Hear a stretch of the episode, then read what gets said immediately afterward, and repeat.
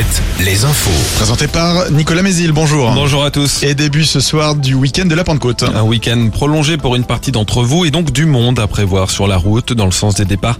C'est rouge aujourd'hui, orange demain et pour les retours c'est orange ce vendredi mais aussi lundi dans tout le nord-ouest de la France.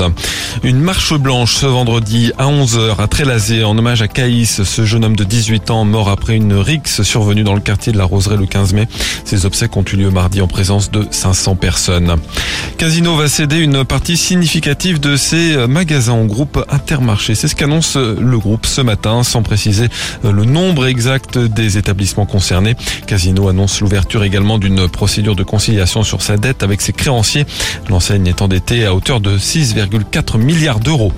À partir de ce soir, le château du Plessis-Bourré près d'Angers accueille un spectacle pas comme les autres, pas de scène ni de gradin, mais un parcours à l'intérieur du château pour y découvrir une adaptation du conte La Belle et la Bête. Les explications avec Charles Mollet, l'auteur et metteur en scène de ce spectacle. Il y a une dizaine de pièces du château qui sont complètement réinventé, rescénographié. Le château devient l'écrin du spectacle et du théâtre. C'est comme s'il y avait euh, dix petits théâtres dans lesquels nos petits groupes de spectateurs d'une trentaine vont passer.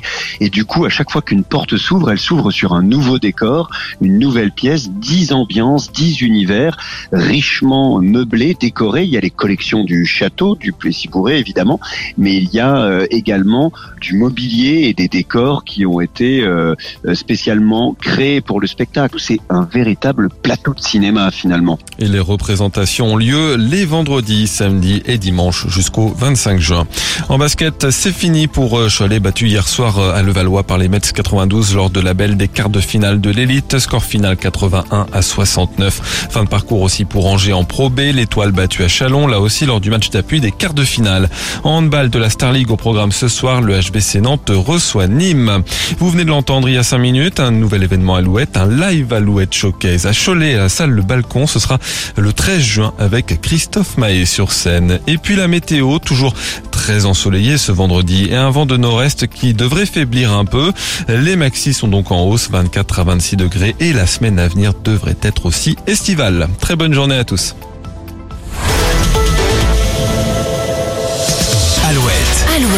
Le 6-10 Le 6-10. de Nico et Julie. Alouette. À 8h04, coup d'œil sur vos messages